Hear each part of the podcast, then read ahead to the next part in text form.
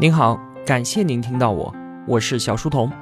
我的节目首发平台是在小书童频道微信公众号，小是知晓的小。为了方便您收听往期节目，所有的音频我也会更新到喜马拉雅之类的各大音频平台。那如果想与我们互动交流的话，请在公众号内回复两个英文字母 QQ，我会把交流群推送给您。小书童将常年相伴在您左右。今天开始呢，和同学们分享的这本书叫做《一课经济学》。听到“经济学”这三个字啊，不知道您会不会觉得有些不耐烦？有些同学可能会觉得呢，我又不是学经济学的，我了解它干嘛呢？这和我有什么关系啊？其实呢，大有关系。我认为啊，任何一个在现代社会中生存的个体都需要学一点经济学。为什么呢？因为经济学，它所研究的并非是单纯的钱，它是研究陌生人之间协作规律的一门学问。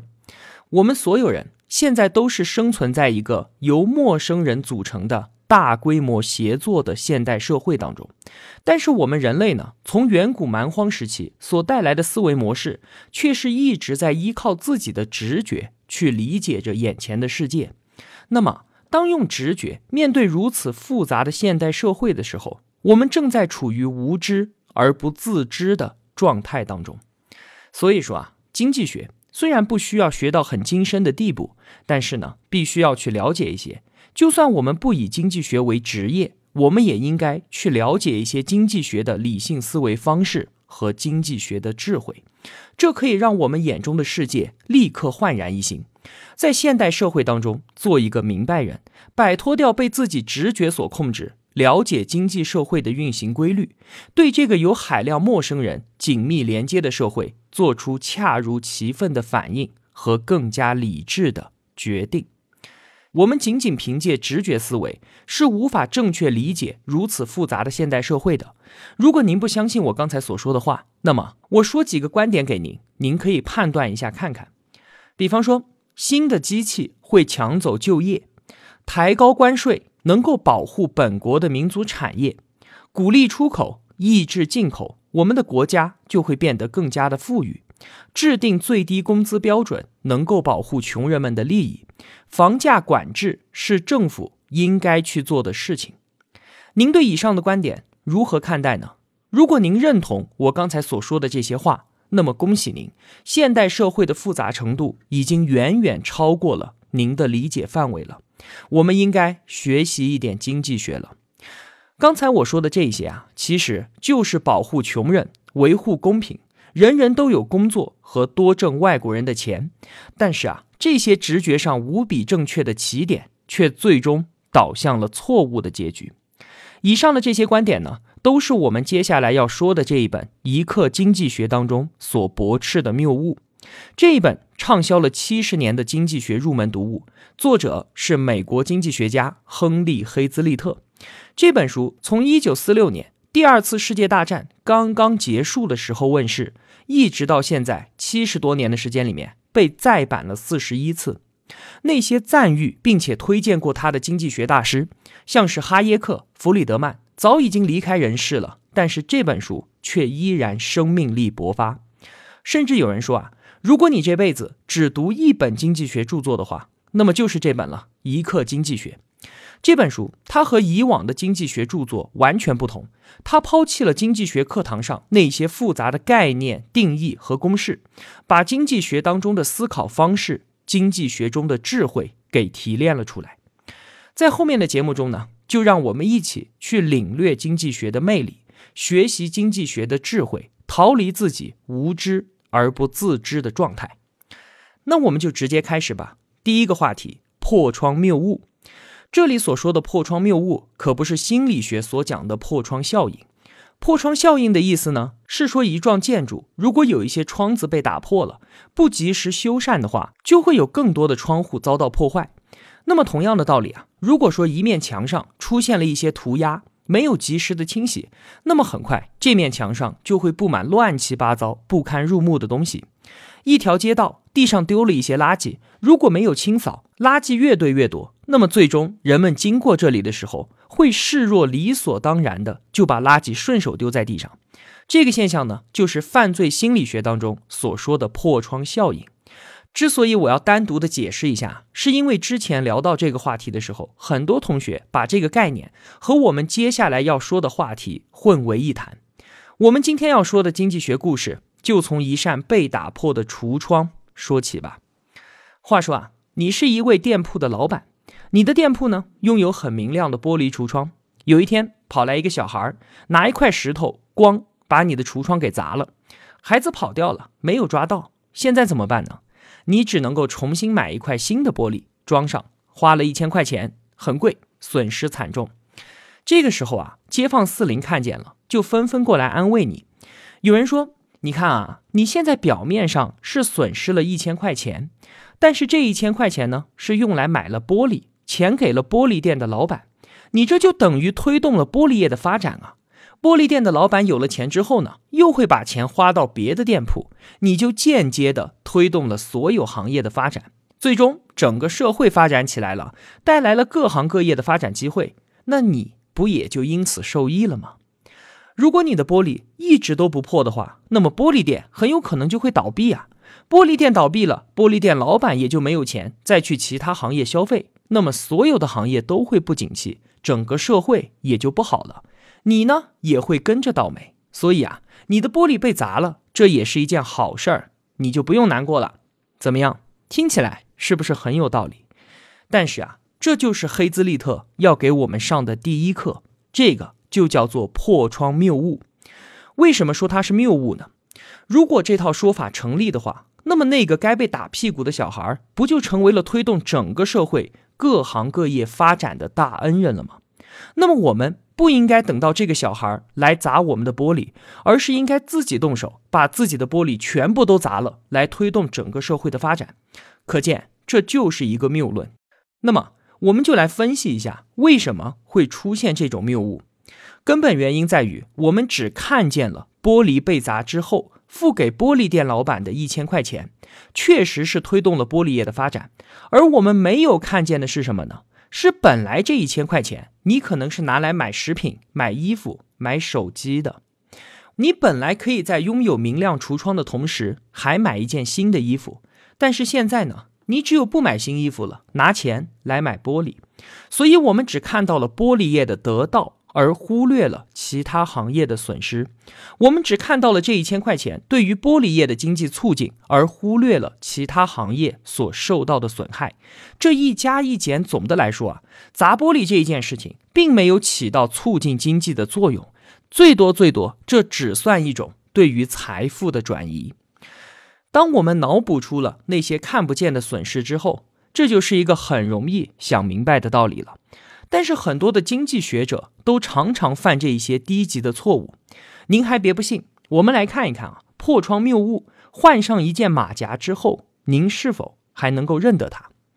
太多的人呢都不屑于谈论像是砸玻璃这种鸡毛蒜皮的小事情，但是却醉心于说巨大的破坏行为能够让人们受益无穷的理论。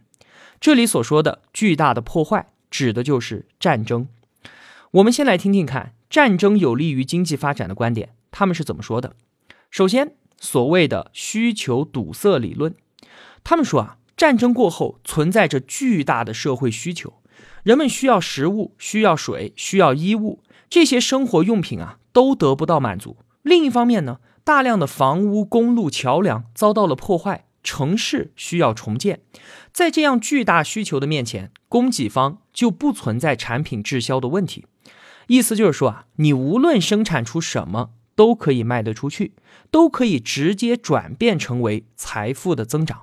这样一来，不就促进了经济的发展吗？其次呢，在被战火洗礼之后啊，人们吃的没有，穿的没有，住的地方也没有。那么在这种情况之下，就激发出了人们的生产力。由于想尽快的过上正常人的生活，他们努力的工作。所以呢，个人的工作效率得以提高，这不就促进了经济的快速发展了吗？最后，他们还找到了战争促进经济发展的活生生的例子，就是德国和日本。他们说啊，之所以在二战之后，德国和日本能够实现经济的快速增长，就是因为他们两个相比于其他国家拥有更多的战后优势。因为他们的那些老旧工厂在战争的时候全部都被摧毁了，这个时候呢，就可以更换更加现代化的厂房和设备，生产效率得到了大幅度的提高，同时呢，成本也得以降低。所以在二战之后啊，德国和日本的经济才能够飞速的发展。一般来说啊，关于战争有利的说法就是基于以上三点，听起来是不是相当的有道理？但是仔细的想一想，你就发现不对了。我们只需要动用一下自己的常识，就可以一一的破除这三点谬误。首先，所谓的需求阻塞理论，战争之后的巨大生活需求是否能够促进经济发展？我们想想啊，如果说巨大的需求就能够促进经济发展的话，那么现在全世界哪里的需求最多呢？非洲啊，在那里很多地方的人民缺少食物，没有衣服。缺少医疗用品，缺少安全的住房，人们过着食不果腹、衣不蔽体、被病痛肆意折磨的生活。那里明显是拥有巨大的需求的，但是那个地方的经济发达吗？并没有啊。这是为什么呢？这里啊，我们引入一个概念，我们需要分清楚什么是需求，什么是需要。战火所摧毁的东西越多，那么当地就会变得越贫困，那里的需要就会越多。但是这只能叫做需要，有效的经济需求光靠需要是不够的，还必须有相当的购买力才行。所以，非洲对于产品的实际需要是远远高于我们中国的，但是它的购买力以及由此带来创造商机的能力却是远远的低于中国。意思就是说，炸鸡、可乐、iPhone、跑车还有豪宅，这些都是好东西，我都想要啊，我都有需求，但是呢，我却拿不出钱来买。当你有钱买的时候，这才叫需求；没有钱买，只能叫做需要。而需要是不能够推动经济发展的。其次呢，他们说的战争之后激发人们的工作效率，这就更加不值一驳了。因为啊，稍微动用一下常识，想一想，作为一个家庭来说，如果你希望你和你的家人更加的努力工作，希望你们能够过上更好的生活，你会采用烧掉自己房子的方法？来激励自己吗？这怎么可能呢？所以说啊，对于个人和家庭来说是伤害、是灾难的事情。那么对于由无数个个人和家庭所组成的国家来说，也同样是伤害，同样是灾难。最后一点就是所谓的战后优势，说旧的工厂被摧毁了之后，得以引进新的厂房、新的设备、新的技术，这就使得生产成本降低，生产效率提高。从而呢，快速推动经济发展。